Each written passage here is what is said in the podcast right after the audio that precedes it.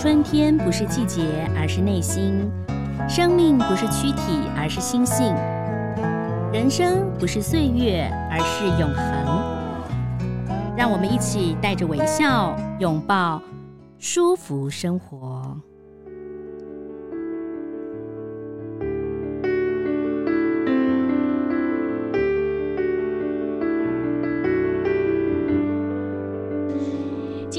我们的舒服生活呢，要为大家邀请到的呢是十大杰出青年哦，呃，庄凯勇，凯勇你好，你好，听众朋友大家好，主持人好。十大杰出青年是社会服务类，对不对？对对对。我、哦、这要得到十大杰出青年，不是太容易的事情哎。你是因为什么？呃，是因为。呃，那个呃，你们开发了那个大山背地区，就变呃变成这个在社会类当中算是杰出青年吗？还是还是其他的原因？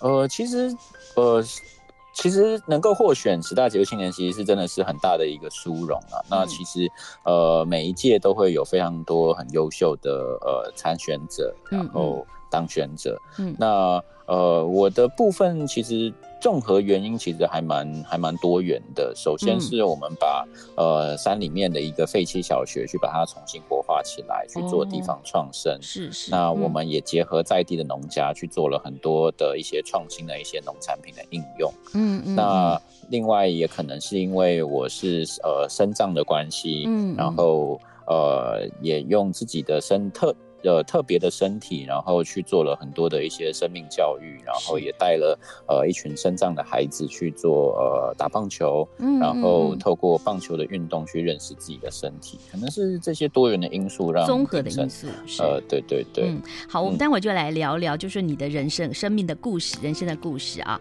因为呢，呃。我们刚刚也刚刚凯勇自己也说了嘛，就是除了这个开发一些比较偏乡的，把一些废弃小学重新的，呃，小学重新的来活化之外呢，事实上，我觉得你自己本身就是一个很有故事的人，而且你很年轻哎，九零后的，对不对？对对对，刚好一九九零出生，一九九零出生啊。那您是因为您刚刚讲生长，是因为呃天生是因为是软骨软骨组织的软骨发育的问题。Uh, 对对对，就是软骨发育不全，那俗称就是侏儒症啊，就是长得稍微比较矮小一点，身高只有一百三十公分。那从小就知道吗？小时候就会比跟别人的身高有差距吗？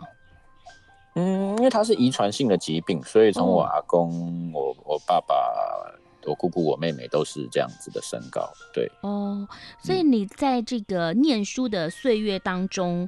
呃，自己有没有被欺负啊？嗯、然后当时怎么样调整心态？因为如果说您刚刚讲这是遗传的话，其实在家里就觉得还蛮正、蛮 OK 的嘛，大家都一样嘛。嗯，嗯嗯。可是孩子到了小学、学校，或者说同学，嗯、可能到了五六年级，身高就会有一些差距了。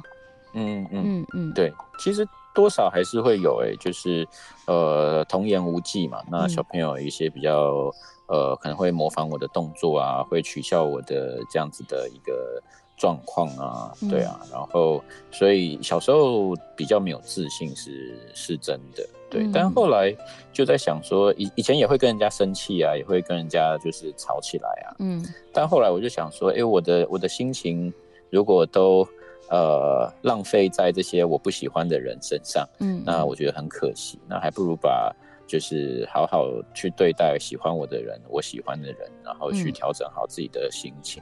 嗯，对，这是一个部分。另外一个部分，其实也是慢慢去看到自己的优点，就是不是只是专注在这个缺点上面。嗯，所以还蛮有趣的一个事情是，呃，打棒球。嗯，因为。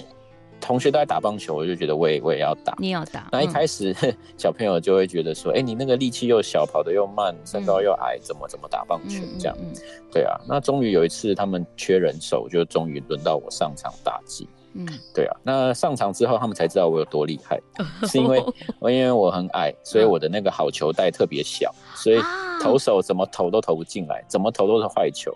哇，所以这是你的优，就变成优势了嘛，对不对？对对对对，我就从那个时候开始发现说，哎，其实大家眼中的缺点，其实未必是缺点。你换个角度，你换个场合，嗯、有可能是优点。嗯，对啊，所以就这样子，从打棒球开始，然后很认真的去认识自己的身体，去调整自己的优势，强、嗯、化自己的一些强项。嗯，对，所以后来就很认真的念书，嗯、然后呃，打棒球是多多大的时候的事情？你就发现说，国中的时候，国、哦、国中，哎、欸，青春期的时候，青春期的时候是最难熬的，对不对？是啊，是啊，是啊，是啊，是啊。但你都你都这样子过去了耶，就是中间你你就是轻描淡写，也许你是比较乐观哦。像我前几天就是呃访问了罗少和将军啊，以前是那个国防部军师的发言人嘛。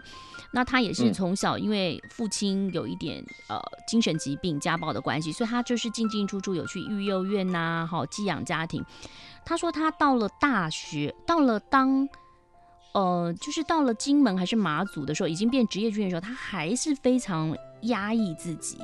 但我觉得你就是很快的就找到了自己的优点，就是也把很多的负面的情绪都释放掉了。嗯嗯嗯，你是很很小的时候就已经，就是把那个负的形象转成正面的，真的很难得。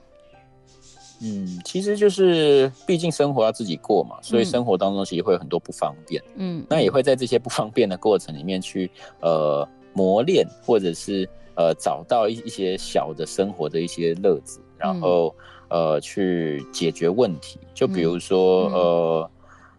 要拿比较高的东西啊，嗯、或者是呃那种洗衣机比较深啊，嗯、然后要去找一些工具来帮忙，嗯、然后甚至是开车，我自己也可以开车，嗯、就是、嗯、呃把椅子往前面挪一点，然后背往后垫一点东西，嗯嗯，对啊，就是说在这些解决生活的问题里面，我觉得呃也是一种训练自己脑力激荡的一种方式，是对，然后我自己在。嗯，是。哎，您说我的个子也在克服，我个子也很小啊。我我了解啊，是是就是我我觉得我个子很小，那我是女生还好，拿不到的东西。你看，像有时候我们坐飞机有没有，就是要放在那个飞机上面的那个行李箱，对，对我都我都请隔壁的先生说，麻烦你帮我放一下。是是是是。对，所以有的时候不要太在意，反而别人也不会觉得怎么样。有时候很很多事情就是觉得。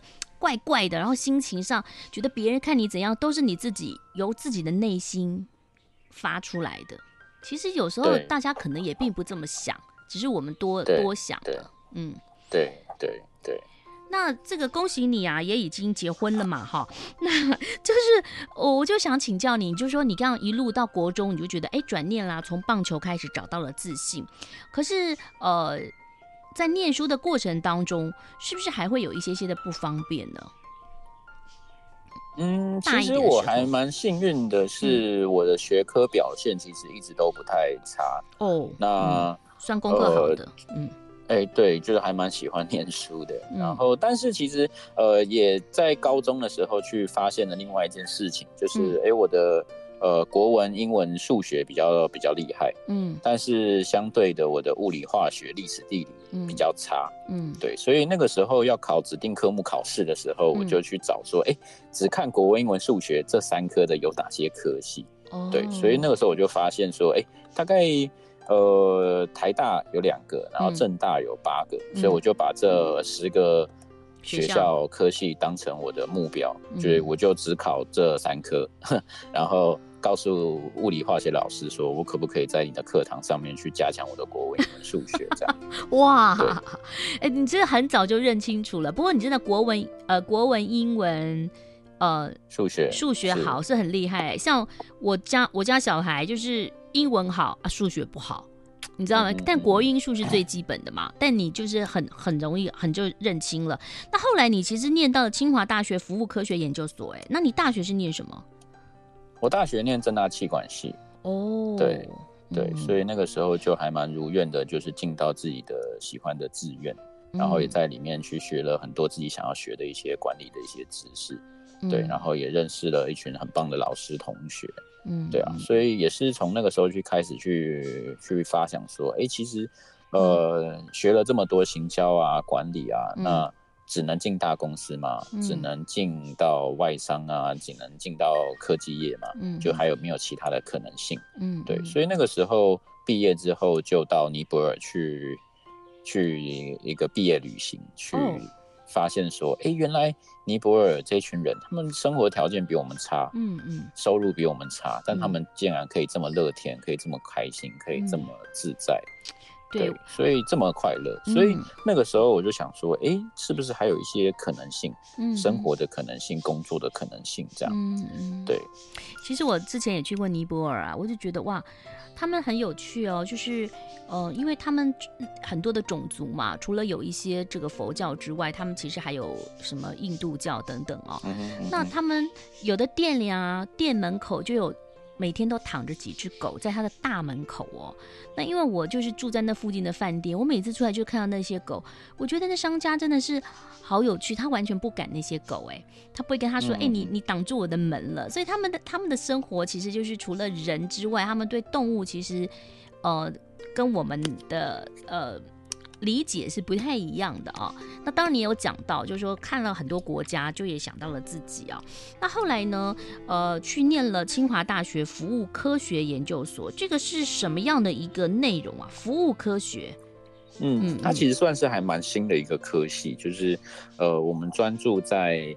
呃，服务的研究上面，举例来说，嗯、台湾的科技业、半导体业很多都是做代工。嗯，那其实呃，把服务科学这样子一个观念导入进去之后，它可以做很多的产业转转型啊，嗯，然后呃，创新价值。嗯，那它除了应用在科技业之外，它可以应用在各行各业，在医疗业啊，嗯，然后像像我们在偏乡，就可以把很多的这些。呃，服务流程啊，服务设计，去把它导入到这样子的一个地方上面，所以其实应用范围是还蛮广的，所以其实也还蛮幸运，可以念到这样子一个很很新，然后很特别的一个科系，然后学以致用。嗯，很棒哈。那后来呢，就是你现在就打造了这个横山乡的这个大山北岳，应该是大山北区，然后你把那个背改成北岳嘛，把它分开嘛，对不对？对对对，听起来像武侠小说。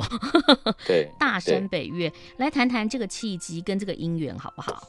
好啊，其实就是因为我在清大念书的时候的一一门课，嗯，老师就说，哎，你们学管理的就要解决问题，嗯、但大部分的毕业生都去解决企业的问题啊，都，去公司上班，企管顾问公司都这样嘛，啊、哦，嗯，对啊，所以他就说，哎，问题不只存在在企业，在乡村，在社区，很多问题没有人去解决，嗯嗯，所以就带带我们去找乡山里面的问题，那所以发现、嗯、哦。城乡差距的问题，嗯，教育落差的问题，嗯、农产失衡的问题，嗯、步道脏乱的问题，闲、嗯、置空间的问题，对，各式各样的问题，真的很多，很多。嗯，所以那个时候也就呃报告写一写啊，然后说就就就交出去就算了，嗯、结果事隔一年后，这个报告写完的一年后，嗯，这个呃山里面的一个废弃小学再重新招标。嗯哦，oh, 对，那那个时候我就在想说，哎学，我刚好不用当兵，是，如果当兵要一年半两年，嗯、那我给自己两年的时间试试看，嗯、就来山里面这个改造这个废弃小学，然后真的来解决这些问题。重新招标是什么意思？就是这个小学已经没有，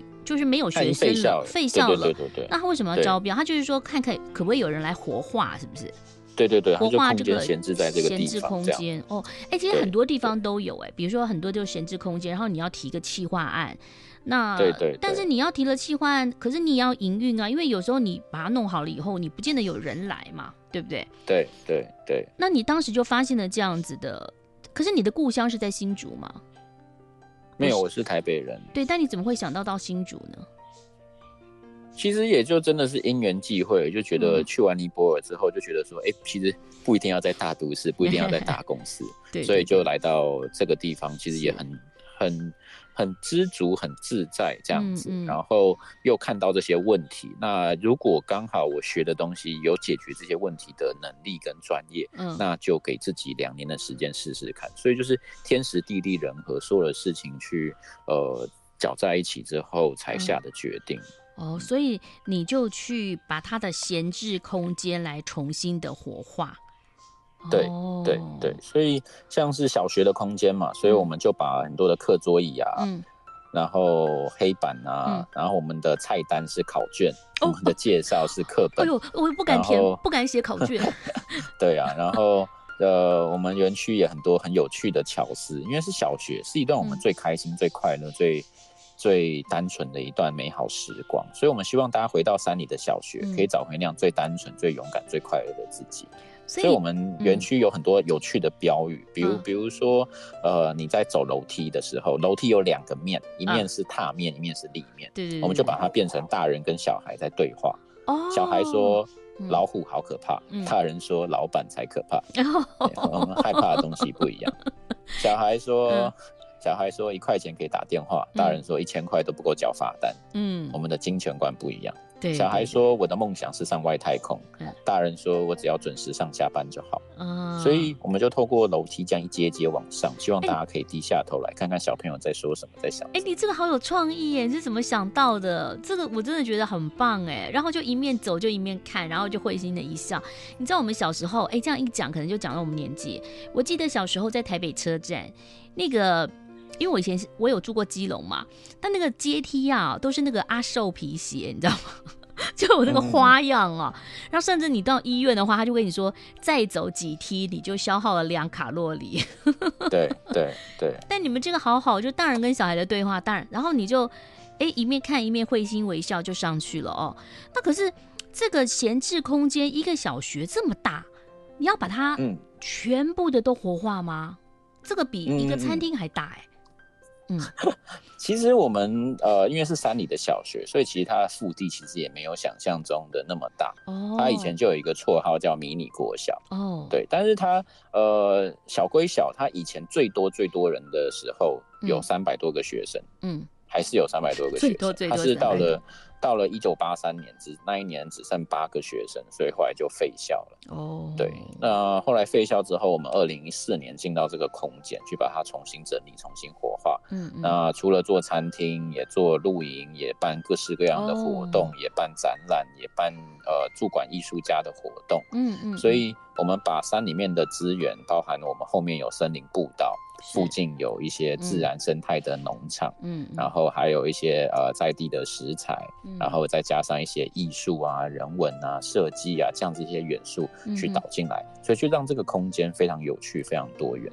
对，还可以策展哦。就是有的时候你到了一个地方去看展览，你到美术馆看展览，跟你特地去可能比如说大山北岳这个地方，然后去看展览是感觉感受完全不同的。哎，我记得曾经啊，就是大家很知名的歌手陈升啊，他以前曾经办过演唱会啊。他除了这个在一般的场地办演唱会，我印象很深刻，就是他曾经在某一个小学办演唱会啊。然后他会跟台北的朋友说：“哎，你想要去听我的演唱会的时候，你就要坐火车，而且他那个火车还是。”好像不是对号的，就平快的那种，你知道吗？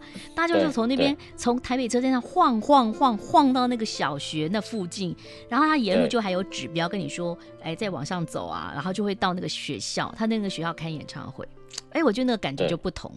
就像你那个地方策展，它是一个很棒的策展空间。当人家当很多人到了那个空间当中，其实你的感受已经不同了。再去看那些展览，一定是有一种。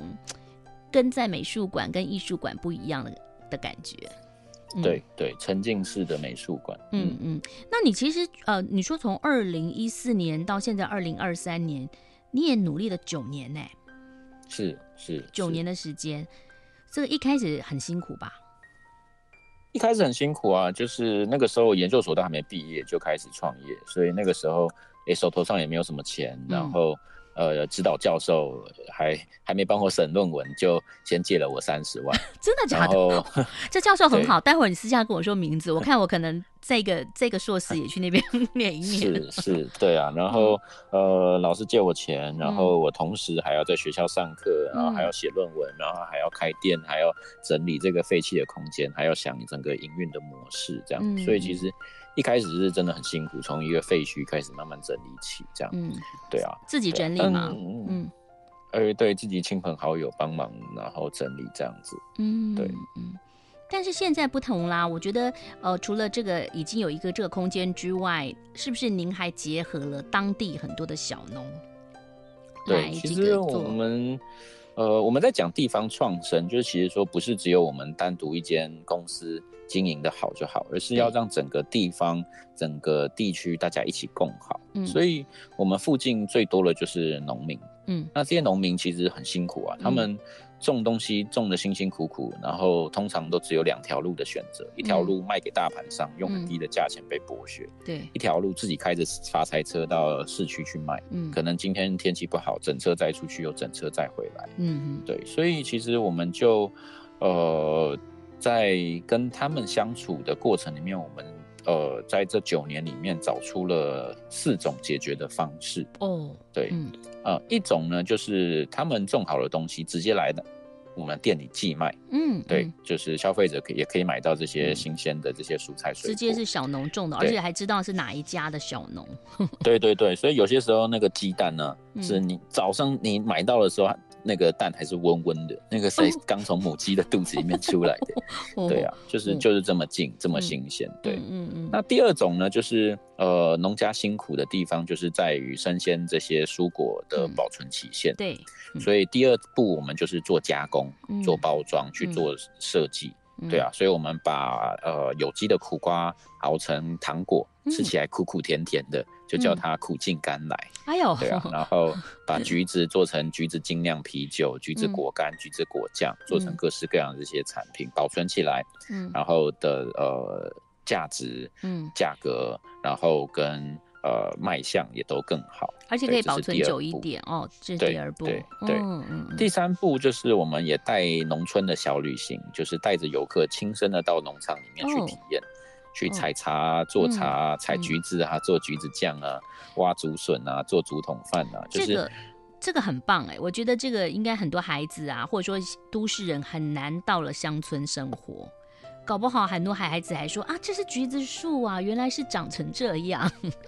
对呀、啊，对呀、啊，对呀、啊，对呀、啊。有些时候小朋友连高丽菜要种地上还是种树上也不知道，搞不清楚。对啊，对对对，嗯，对啊。所以呃，我们透过旅行，透过体验，透过这样子的一个方式去介绍农村，那、嗯、也让呃农家有更好的收入。嗯，对，嗯嗯。那第四个。方式就是我们改造了另外一个闲置空间哦，把它变成大三倍的农民市集，嗯、就是农家呢，他周末六日的时候就可以直接把农产品带到这个地方去销售。嗯，他没有经过大盘商，没有经过中盘商，他直接的去面对消费者，让他们消费者可以买到最新鲜的蔬菜水果，农家他可以获得十足的这样的一个收入。嗯，对。那我们透过行销，透过空间的整理，去把人潮把它给带进去。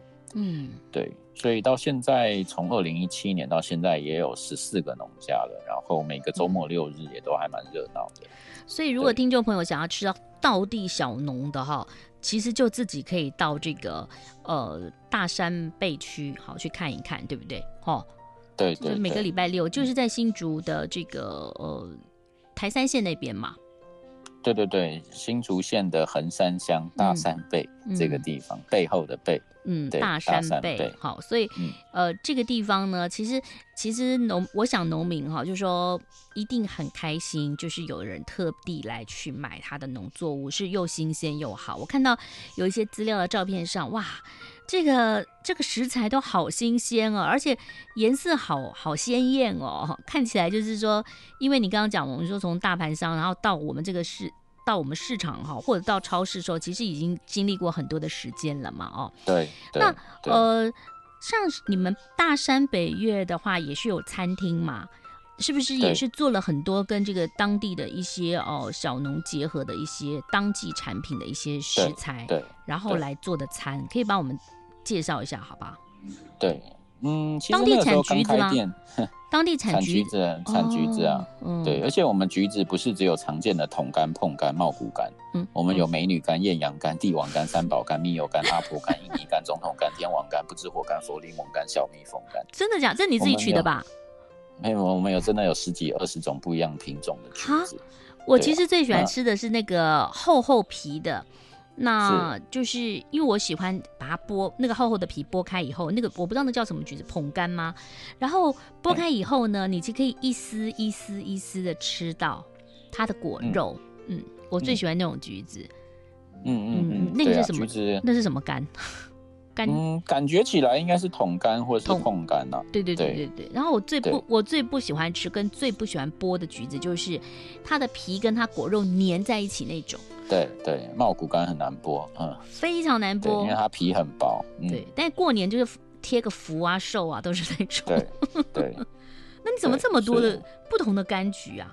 对啊，我们有这么多种橘子，然后所以我们各种橘子颜色、大小、风味、口感，通通都不一样。所以我们就呃，今年还成立了一间，把其中一间教室把它改成大三倍的柑橘博物馆，我们去做更多的这样子的柑橘的展示。嗯，对啊，除了介绍柑橘的品种，还有柑橘的加工品，我们加工品很多啊，果干、果酱、啤酒啊，手工皂啊，酱油啊，汽水啊。然后还有我这个最今年最新的是橘子香肠哦，哇哦，哎，酱油橘子也可以做酱油啊？对啊，我们把橘子皮跟黑豆去做发酵，然后去做成的这样子的一个橘子酱油。哦，对，所以其实你从这个这几年的努力，将近十年的努力，其实已经变成一个说，只要我们去那个地方玩的话，它其实是有吃有玩，还可以露营，然后还可以得到很多的。知识跟资讯，如果当天有策展的话，有一些展览的话，其实其实满载而归耶。嗯，是啊，是啊，是啊，其实一整天食衣住行娱乐，其实都可以，呃，在这个地方搞定。对啊，嗯、就是我们希望说，哎、欸，大家在这边有很棒的自然生态资源，所以，嗯、然后再加上这些在地的这些人文故事，嗯，然后还有大家的这样子的一个创新跟整合能力跟参与，让这个地方也更繁荣更好。对，而且我觉得那个你刚刚讲到那个苦瓜什么什么苦尽甘来啊，嗯、同甘共苦啊，这种东西是非常适合做伴手礼的。就是有的时候，哎，你送朋友不知道送一些什么东西啊，就总是觉得，哎，你送他一个苦尽甘来的苦瓜苦瓜糖，感觉不错哎，哦，对。哦，对啊，对啊，然后像是餐点也很特别，因为其实，嗯、呃，那个时候要开店，我们真的不知道卖什么，我们就跑了台湾的很多景观餐厅，想说参考看看哈。嗯。结果跑完一圈之后，我们觉得好奇怪，为什么我们看着台湾的山，听着台湾的海，嗯，我们却都要吃意大利面，都要吃美国牛排，都要吃西班牙海鲜炖饭，比利时松饼，对对，都要吃国外的东西，所以我们就在想，有没有可能在我们这座山上。支持一些在地的台湾的新竹的好东西，嗯嗯，所以我们就把新竹台山线经过了这几个小乡镇，去把它给串起来，变成一个套餐。一个套餐里面会有，嗯，对，它是一条马路，嗯，台山线套餐，从台北一路到屏东，那在新竹经过了五个乡镇：关西、横山、竹东、北埔、峨眉。嗯，对，所以我们就做了一个套餐，用峨眉的东方美人茶，嗯，衡山的窑烤面包，关西的仙草做成了仙草冷面，嗯，衡山啊，竹东的马吉，北埔的擂茶，这样就把台山线给串起来。哇！要告诉大家，新竹不是只有米粉跟贡丸汤，新竹是有这么多的在地好食。哎，等一下，你你讲的一个是什么？你说马吉是哪里？竹东，竹东是马吉哦。哦，其实客家人都吃马吉啦，只是我们在在竹东找到一个老师傅，他呃自己炒花生粉，然后拿来做我们的马吉，我觉得非常非常搭配。嗯，哇，所以这个是台三线套餐。对，嗯，这个把地理位置也可以搞清楚了。就是如果大家一直搞不清楚台三线怎么走，然后怎么样的话，其实你已经把把它给画出来了，对不对？对对对，所以我们是小学嘛，所以我们其实有一本课本，里面就是用不同的科目来讲不同的故事。哦、比如说历史课就是讲这个学校的历史，嗯，地理课呢就是在讲台山县的这个地理位置，哦、然后自然课就在讲附近的农家，嗯，数学课讲我们的美味方程式，嗯、英文课讲 before 跟 after 我们改造这个学校的过程，嗯，对啊，所以就是很有趣的一个地方。对，看这个课本就知道你真不真的不喜欢物理化学。是是是，里面没有物理化学课，完全没有物理化学课啊。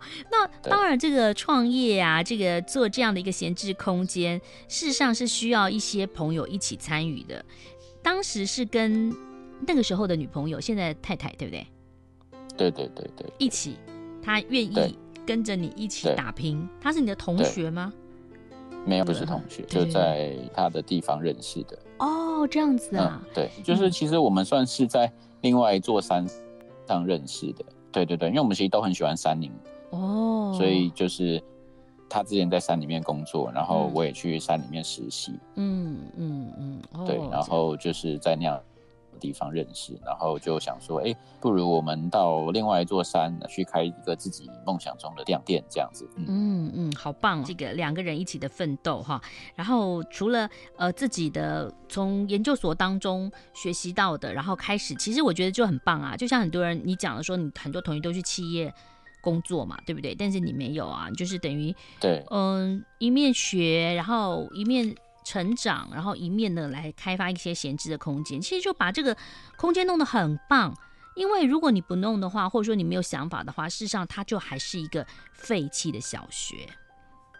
对、嗯、对对，嗯，呃，真的就是要跟大家分享这个庄凯友的一个成长的过程。那凯友，我想请教你，就是说很多人就会在问呐、啊，因为我们这样听起来你都好乐观哦，你你曾经有碰到什么挫折，让你没有办法？就是让你呃沮丧比较久，或者说让你觉得说人生当中一度你好像已经觉得你想要放弃，你有过这样的时间吗？moment 吗？嗯，其实每天都在面临不一样的挑战跟困难，其实是人生很难，是这样，真的是是真的，就是。嗯呃，你生活当中会遇到很多不方便的事情啊，然后、嗯、呃也会遇到一些不顺遂的事情啊，那当然都是。嗯、但是就像我刚刚讲的，我很喜欢在这一些呃不被看好的时候去、嗯、呃做出一些反转的可能性。所以所以其实就像呃小个子他可以打棒球，嗯。嗯然后废弃的学校，它可以重新火化，嗯、变成一个人、嗯、人气的景点。嗯嗯。然后那些丑橘子，它可以大翻身，它可以变成各式各样、五花八门的这样的一个产品。嗯，对。然后就是我很喜欢这种乐色变黄金的这样子的一个过程。是。对，所以其实呃，在面临到这一些呃难关的时候，其实我都。会用比较正面的方向去看它，就是说，哎、嗯，其实一定会有它的呃光明面，嗯、就是再再不好的事情，它其实也都会有好的地方。嗯，对，所以我努力的去呃发掘这些好的地方，嗯、有些时候甚至会强迫自己，在这件不好的事情发生的时候，去强迫自己想三个好的好好的地方，这样子。嗯。嗯对啊，对啊，对啊，所以其实也就这样慢慢一步一步这样走过来。所以有人说个性是影响命运的，有的时候人生真的不会生来公平，但是呃，怎么样去做就端看你自己。好、哦，有的人如果说我是不会打扑克牌啦，但是有时我知道有的人拿了一手好牌，但是最后打出来的好像也不是像想象中的一样。所以这中间碰到了很多的挫折，我想你也只能自己的消化。但是我觉得你的正面的能量也是鼓励了大家，就是不管是什么样的状况，就像你讲到碰到了挫折，你起码讲想一下发生的好的事情，想个三样，对不对？谢谢我们这个十大杰出青年庄凯勇，谢谢凯勇，谢谢，谢谢主持人，谢谢大家，拜拜，拜拜。